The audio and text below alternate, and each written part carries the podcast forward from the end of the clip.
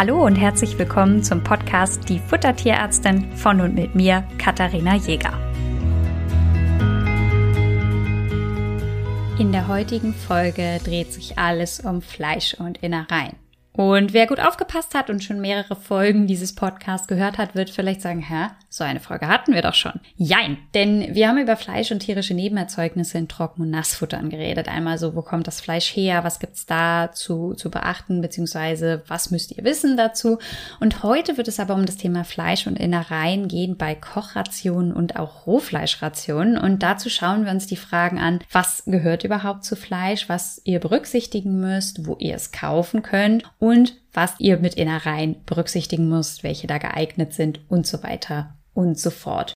Ich habe schon Rationen gesehen, da waren vier bis fünf Fleischsorten berücksichtigt. Und da stellt sich natürlich die Frage, ist das notwendig? Also muss ich ganz viel Fleisch miteinander kombinieren? Und die Idee, die dahinter ist, ist, naja, wenn ich verschiedene Fleischsorten habe, habe ich auch verschiedene Zusammensetzungen und dann ist meine Ration sehr abwechslungsreich und dann ist mein Tier bestimmt besser mit allen Nährstoffen versorgt. Ihr merkt, ich habe da schon so das ein oder andere Füllwort eingebaut, dass ich zu dem Schluss kommen werde, dass dem nicht so ist. Das bedeutet, bedeutet, dass Fleisch in der Zusammensetzung immer sehr, sehr ähnlich ist. Klar, Huhn hat ein bisschen weniger Eisen, deswegen ist es auch heller als jetzt zum Beispiel ein Rindfleisch. Pferdefleisch hat in der Regel ein bisschen mehr Zink.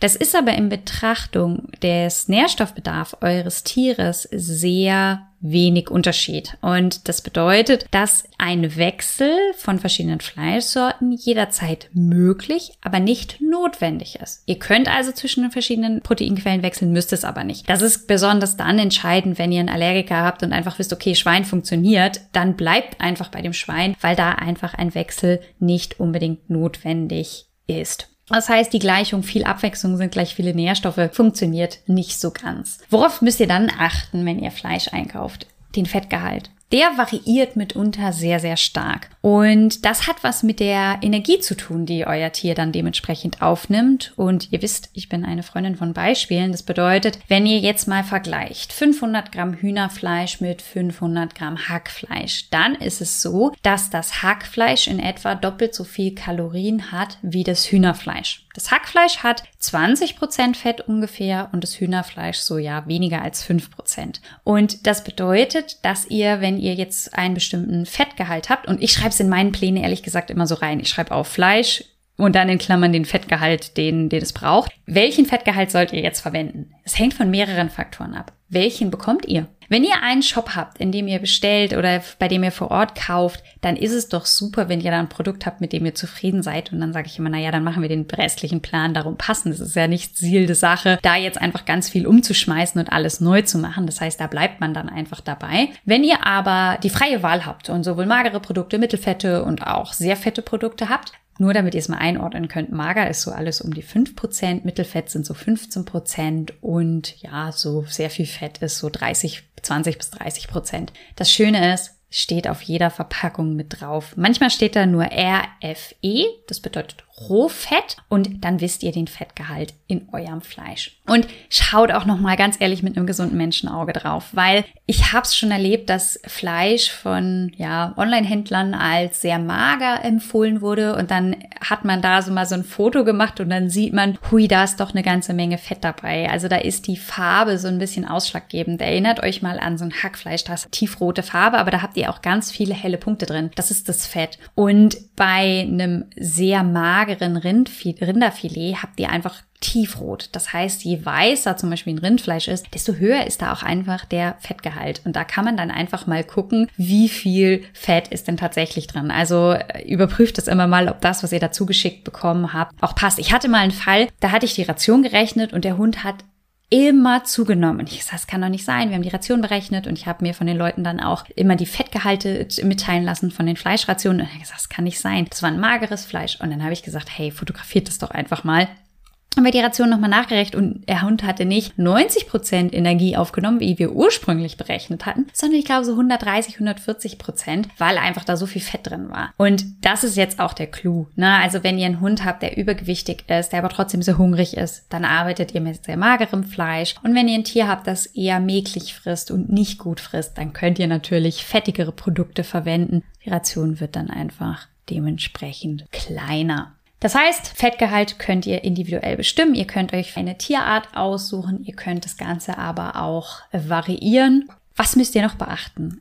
Fleisch hat immer eine gewisse, da muss ich jetzt als Tierärztin wieder einmal Spielverderberin sein, eine gewisse Infektionsquelle. Das habe ich beim Thema Barfen, Kochen und so schon erzählt, dass natürlich auch von dem rohen Fleisch Keime mit aufgenommen werden können, eure Tiere dann zu Überträgern werden und diese Erkrankungen auch wieder auf den Menschen übertragen werden können. Dabei sind vor allen Dingen kleine Kinder, alte Menschen, Leute mit einem geschwächten Immunsystem betroffen. Das heißt, Ihr könnt da einfach auch das Ganze abkochen und damit minimiert ihr die Risikogefahr. Wie verarbeitet ihr jetzt das Fleisch? In manchen Foren liest man den Tipp, naja, kauft einfach große Mengen ein, dann taut ihr das alles auf, dann portioniert ihr das und dann friert ihr das Ganze wieder ein, portionsweise und dann ist Bafen total easy. Bitte Mach das auf gar keinen Fall. Da rollt's mir echt die Fußnägel hoch, weil also Fleisch, was einmal eingefroren ist, das muss bitte eingefroren bleiben. Ihr könnt es auftauen, dann könnt ihr es kochen und dann wieder einfrieren. Das ist kein Problem. Aber bitte hantiert nicht mit dem rohen Fleisch, das aufgetaut ist. Und auch bitte nicht diese Tipps, ah ja, man lässt das dann ein bisschen antauen, dann wird's weich, dann kann ich's abschneiden. Nein, entweder, und da, das ist noch so ein Tipp. Ich habe teilweise Barfrationen, da steht dann 383 Gramm Fleisch. Das ist doch nicht praktikabel. Macht das doch ein bisschen pragmatisch für euch selber und für den Alltag. Wenn ihr also 500 Gramm Päckchen Fleisch einkauft, dann rechnet doch bitte Rationen mit 250 Gramm Gramm oder 500 Gramm pro Tag. Das heißt, ich habe eine halbe Packung pro Tag oder eine Packung pro Tag. Das macht's doch vom Auftauen viel einfacher. Und dann kauft ihr die Päckchen ein und dann taut ihr einfach nur nach Bedarf auf. Oder ihr taut es auf, kocht alles und dann friert ihr das wieder ein. Ist natürlich gerade bei kleinen Hunden und Katzen relevant. Wenn ihr jetzt im Online-Einkauf Buff Produkte. Und ich habe vorhin schon angekündigt, wir sprechen ja auch darüber, wo ihr die Produkte herbekommt. Ihr könnt die natürlich online kaufen, aber bitte achtet darauf, dass wirklich alles durchgefroren bei euch ankommt. Wenn nicht, solltet ihr den Hersteller wechseln oder euch überlegen, ob ihr es vielleicht besser vor Ort kauft, wenn eure Postanbindung oder was auch immer nicht so gut ist. Das heißt aber, ihr könnt sowohl für Hunde als auch für Katzen das Produkt natürlich online ankaufen. Jetzt kommen da 500 Gramm und jetzt stellt euch vor, ihr habt einen sehr kleinen Hund, der braucht nur so 50 oder 100 Gramm Fleisch pro Tag. Ihr kriegt jetzt aber diese 500 Gramm Packerl. Dann könnt ihr die auftauen, kochen und dann in 50 bis 100 Gramm Portionen wieder einfrieren. Und dann könnt ihr euch das relativ einfach machen. Ihr könnt natürlich auch Fleisch vor Ort kaufen, was nicht gefroren ist. Das lässt sich dann vor dem Einfrieren super portionieren. Da bieten sich bei Hunden und Katzen, die klein sind, immer auch so Eiswürfeltrays an. Das heißt, ihr könnt die natürlich portionieren und dann habt ihr kleine Würfel und dann nehmt ihr die und genau vor Ort einkaufen. Ihr könnt natürlich auch in den Supermarkt laufen und dort Fleisch für eure Tiere einkaufen. Das funktioniert. Habt nur so ein bisschen im Hinterkopf, ob das so sinnvoll ist. Denn bei der Folge mit dem tierischen Nebenerzeugnissen und dem Fleisch haben wir auch darüber gesprochen, dass natürlich sehr viel K3-Material auch anfängt. Also K3-Material ist Material, das wir Menschen nicht essen, aber das von für den Lebensmittelverzehr freigegebenen Tieren entstammt und die gut verwendet werden können. Und da bin ich ein Riesenfreund davon, dass wir Tiere vollständig nutzen. Und da muss man dann einmal für sich selber reflektieren, ob das sinnvoll ist, seinem Tier etwas zu geben, was eigentlich für den menschlichen Verzehr gedacht wurde. Ich habe es manchmal, dass man Eliminationsdiäten macht und da für eine gewisse Zeit einfach nur das gibt und einfach mal schauen will, ob das funktioniert. Da ist es dann, finde ich, völlig in Ordnung. Oder ihr seid mal im Urlaub und habt jetzt kein gefrostetes Fleisch dabei oder so, dann ist es natürlich auch völlig in Ordnung, da vor Ort dementsprechend einzukaufen. Genau, ich möchte nur einfach, dass das wichtig ist, dass das halt einfach nochmal, da, dass ihr das einfach einmal drüber nachdenkt und dass es aus meiner Sicht sinnvoller ist, da Fleisch zu kaufen, was auch für Hund und Katze geplant ist. Übrigens, liebe Katzenbesitzer, natürlich ist die Lobby der Katzen, die roh Fleisch gefüttert werden oder auch für die gekocht wird, kleiner als die der Hunde. Das heißt, es gibt da ganz viele Produkte, wo nur drauf steht für Hunde. Lasst euch davon nicht abstrecken. Also Fleisch ist Fleisch. Wenn das natürlich für Hunde geeignet ist, könnt ihr das auch für die Katze natürlich dementsprechend genauso hernehmen. Wie viel Fleisch muss denn eigentlich sein? Weniger als ihr denkt.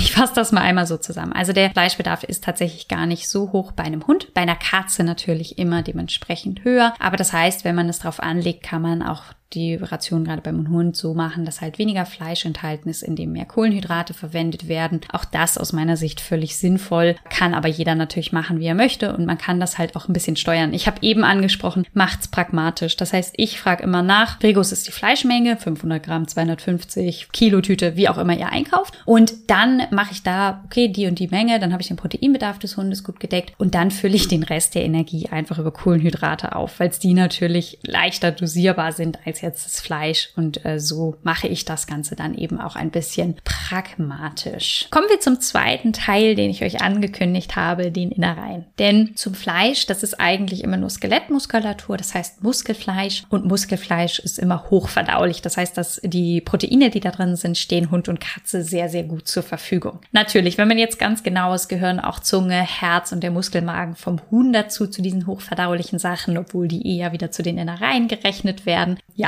es ist dann immer so ein bisschen schwierig. Das heißt, die hochverdaulichen Sachen sind eben das Muskelfleisch, Zunge, Herz und die Muskelmäden. Und alles andere, was sehr viel Bindegewebe enthält, ist schwerer verdaulich. Das bedeutet, dass da Proteine enthalten sind, die aber sehr viel fester miteinander verknüpft sind und dementsprechend vom Hund nicht ganz so gut verwertet werden können. Das Problem ist daran, alles, was der Hund im Dünndarm nicht selber verwertet, landet im Dickdarm. Dort freuen sich dann die Mikroorganismen über dieses Zusatzangebot und fallen darüber her. Und dabei entstehen bestimmte Stoffwechselprodukte und manchmal, ja, werden auch die Mikroorganismen so ein bisschen äh, die falschen gefördert, wenn man, wenn man so will. Dadurch kommt es dann zu Schleimauflagerungen auf dem Kot oder zu sehr stinkendem Kot oder ja, äh, auch, auch eben einfach Durchfall. Das heißt, nicht jeder Hund verträgt Innereien. Bei Katzen genau das Gleiche. Wenn euer Tier Innereien verträgt, wunderbar, dann könnt ihr die auch sehr, sehr gerne in die Ration integrieren. Wenn euer die Tiere die nicht verträgt, dann solltet ihr da einfach eine kleinere Menge geben.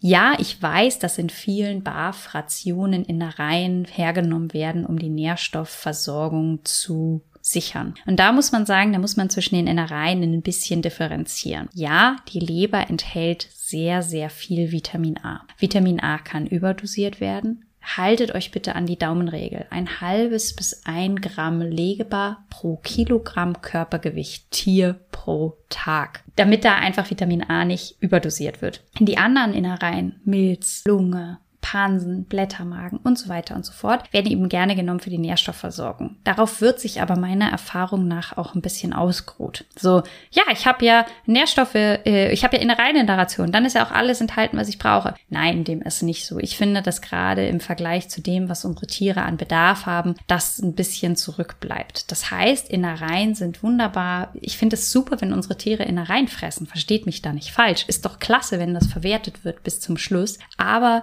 wie gesagt, erstens verträgt sich jeder und zweitens ist es keine Ausrede zu sagen, ja, da ist auf jeden Fall alles drin. Also da finde ich, sind Innereien manchmal ein, so, ein, so ein Trugschluss, beziehungsweise man wiegt sich da einfach in so falscher Sicherheit. Das heißt, Zusätze braucht ihr trotzdem noch. Katzen können genauso Innereien fressen wie Hunde. Erfahrungsgemäß kommen da aber eher so Herz, Zunge, aber auch Leber in den Rationen zur Geltung. Da gilt das Gleiche wie beim Hund. Das solltet ihr nicht überdosieren. Auch Innereien können natürlich Infektionsquellen darstellen. Und diese solltet ihr auch, oder ihr könnt die natürlich abkochen, um dieses Risiko zu minimieren. Das würde ich euch immer dann empfehlen, wenn ihr jemanden im Haushalt habt, der eben immunsupprimiert ist oder kleine Kinder oder sehr alte Menschen. Ein kleiner Tipp hier an dieser Stelle. Kocht keinen Pansen. Es stinkt fürchterlich. Also wenn ihr Innereien kochen wollt, nehmt lieber die anderen, weil das ist echt, äh, ja, würde, würde ich euch einfach nicht empfehlen. Also falls ihr es doch tut, ähm, bin ich froh, wenn ihr, dass ihr mir keine Geruchsbeispiele schicken könnt. Milz, Lunge, Pansen, Blättermagen, all solche Sachen eignen sich natürlich wunderbar. Die können einzeln gegeben werden oder auch in Kombinationen. Achtet da ein bisschen drauf. In vielen Barshops sind natürlich so Innereienmixe zu bekommen, dass ihr da einfach nochmal durchrechnet, wie viel Leber ist enthalten, wie viel Leber sollte ich meinem Tier geben, dass da einfach das auch passt. Eine weitere Sache zu den Innereien. Schlund. Also Schlund, zum Beispiel Rinderschlund ist in vielen Produkten enthalten. Ich empfehle euch, Produkte, die Schlund enthalten, nicht zu verwenden, denn am Schlund sitzt die Schilddrüse der Rinder. Und da ist es so, dass die eigentlich entfernt werden muss. Ich sage euch aber aus eigener Erfahrung, die ist winzig und es wird definitiv mal die ein oder andere über, übersehen. Und dann sind einfach am Schlund Schilddrüsenhormone. Euer Tier nimmt die auf und hat dann eine Schilddrüsenüberfunktion infolge der Fütterung. Und das muss einfach einfach nicht sein. Das ist so ein Fehler, der ist so leicht vermeidbar. Verzichtet einfach auf Schlund. Ich hoffe, dass ihr jetzt fitter seid in Bezug auf, welches Fleisch kann ich nehmen, wo kann ich das kaufen und auch welche Innereien ihr verwenden könnt. Sollten aber noch Fragen offen geblieben sein, dann schickt mir die doch gerne und ich sage bis dahin.